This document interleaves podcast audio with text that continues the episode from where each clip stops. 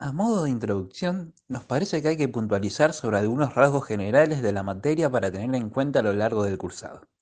Se va a tratar de dar un pequeño repaso a algunos de los autores más relevantes de la historia de la filosofía, desde su nacimiento en la antigua Grecia hasta el siglo XX, enfocándose en los puntos más importantes de su producción. Esto posibilita hacerse una idea de la historia en cuestión, ubicando algunos de los sistemas filosóficos y las relaciones y rupturas que hay entre ellos a lo largo de la historia. El tema con el que arranca la materia es el origen o nacimiento de la filosofía, centrado en un texto de Jean-Paul Bernard llamado los orígenes del pensamiento griego. Para poder comprender el origen de la filosofía, hay que hablar del paso del mito al logos, que es la razón, es decir, del paso de la explicación de los fenómenos naturales de tipo mitológico, que recurren a dioses sobrenaturales, a una explicación racional. Los antiguos griegos buscaban y encontraban una explicación a sus interrogantes sobre el mundo a través de los mitos. El mito se nos presenta como un relato sagrado acontecido en un tiempo remoto, en un pasado impreciso. Narran los orígenes de un suceso invocando la acción divina. Pero en cierto momento de la historia, el mito ya no le servirá como explicación del origen del mundo. Y para poder encontrar respuestas a sus preguntas y sus dudas, van a buscar una explicación racional. Entonces, con esta pequeña explicación hecha, podemos entrar al texto de Bernard. En este, el autor nos presenta tres hipótesis sobre el origen de la filosofía, que se corresponden a su vez con tres autores. Nos encontramos con la hipótesis de Burnett. En esta, llamada la tesis del milagro griego, se plantea que la filosofía habría aparecido en Grecia de una manera abrupta y radical como fruto de la genialidad del pueblo griego. Esta hipótesis prescinde de los elementos históricos, socioculturales y políticos, por lo que termina por no explicar nada. Luego nos encontramos con la de Comfort. Según esta hipótesis, la filosofía sería el resultado de la evolución de las formas primitivas del pensamiento mítico. Para Comfort, existe una continuidad real entre la primera especulación racional y las representaciones religiosas, de tal modo que las maneras de pensar que en filosofía logran definiciones claras afirmaciones explícitas ya estaban implícitas en las irracionales intuiciones de lo mitológico.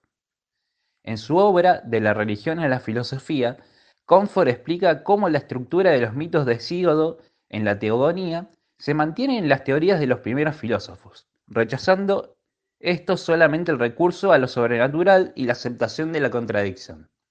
Comfort destaca la influencia educativa de Homero y Hesíodo en la constitución y posterior desarrollo de la civilización griega, y analiza también cómo algunos de los conceptos que serán fundamentales posteriormente en la filosofía proceden directamente del pensamiento mítico griego. Por último, nos encontramos con la hipótesis que plantea el propio Bernard, y es que éste añade importantes elementos derivados del contexto sociocultural, político y económico de la época para explicar cómo este paso del mito a la racionalidad fue posible. El surgimiento de la polis, el poder de la palabra, la transmisión pública del saber, la libertad individual y el desarrollo de la escritura hacen posible la puesta en entredicho de las explicaciones cosmológicas y su sustitución por una forma de pensamiento que no entraña en la creencia y la superstición propias de los pensamientos míticos y religiosos. Pero ¿cuáles son los rasgos de la polis que para Bernard facilitan el surgimiento de la filosofía? Bueno, entre ellos nos encontramos el poder de la palabra, es decir, el logos. En la polis, la palabra se convierte en un instrumento de poder, en la herramienta política por excelencia. La verdad y la ley en la polis son producto de la discusión y el intercambio de opiniones. Todas las cuestiones de interés general que el soberano tenía el poder de decidir están ahora sometidas al arte oratorio y deberán zanjar al término de un debate situado en la plaza en plena ágora. El arte de la retórica o la dialéctica, que enseñan cómo argumentar y persuadir, se transforma en el arte político, el principio de gobierno. Esto es posible en gran parte por la idea de que todos los ciudadanos eran iguales entre sí y ante la ley, ciudadanos varones, libres y originarios de la polis. La plena publicidad.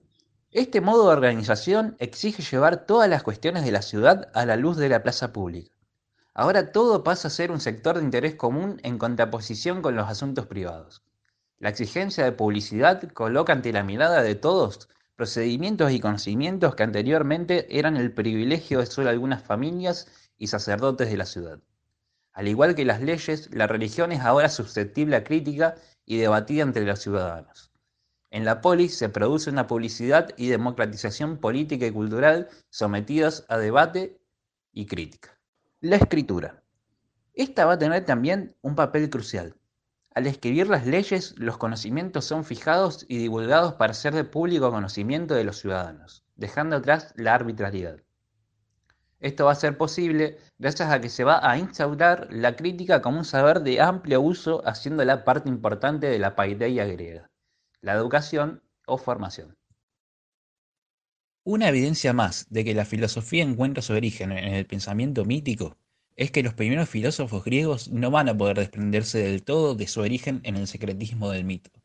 Las investigaciones de los primeros sabios iban a continuar las preocupaciones de las sectas hasta el punto de confundirse a veces con ellas.